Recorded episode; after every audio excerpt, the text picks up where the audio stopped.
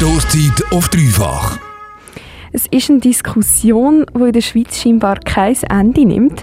Die Frage, ob der Bund neue Kampfjets kaufen soll oder eben doch nicht ein durchaus umstrittenes Thema, auch bei uns Jungen.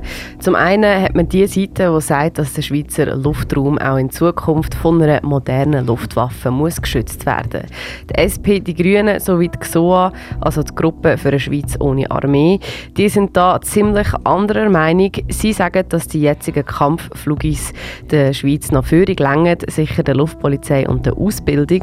Man solle das Geld gescheiter in die AV, in ÖV oder in die Bildung investieren. Mit dieser Meinung haben sie im Parlament aber nicht wirklich viele Anhängerinnen und Anhänger.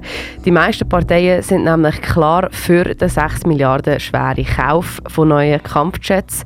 Das Budget dafür ist eigentlich auch schon durchgewunken worden. Die ganze Sache hat ziemlich erledigt gewirkt. Trotzdem, kurz darauf ist das Referendum angekündigt worden und der Bund hat sich müssen rechtfertigen. So begründet das Verteidigungsdepartement den geplanten 6 Milliarden Kauf. Nicht weit von uns gibt es Kriege. Die Bedrohungslage ist unberechenbarer geworden.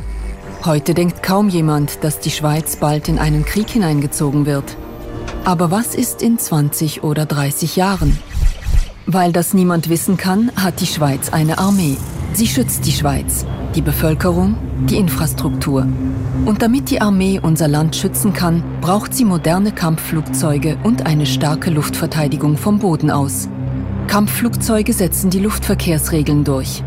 Im bewaffneten Konflikt wehren sie gegnerische Flugzeuge ab. Und sie sorgen dafür, dass die Bodentruppen unser Land verteidigen können. Die Luftverteidigung am Boden unterstützt sie dabei.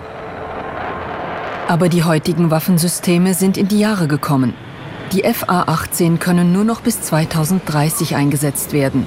Die Tiger sind bereits heute veraltet. Veraltete Geräte und Waffen ermöglichen keinen wirksamen Schutz und der Unterhalt ist teuer.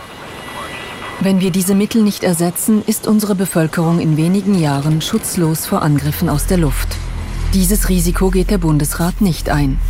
Er will darum die Flugzeugflotte und die bodengestützte Luftverteidigung erneuern was ein bisschen tönt wie der Trailer von einem ähm, Horrorfilm oder von irgendeinem Blockbuster, ist äh, Realität. Jetzt ist mittlerweile klar, wir, du und ich, werden entscheiden, ob die Schweizer Luftwaffe neue Kampfjets bekommt oder nicht.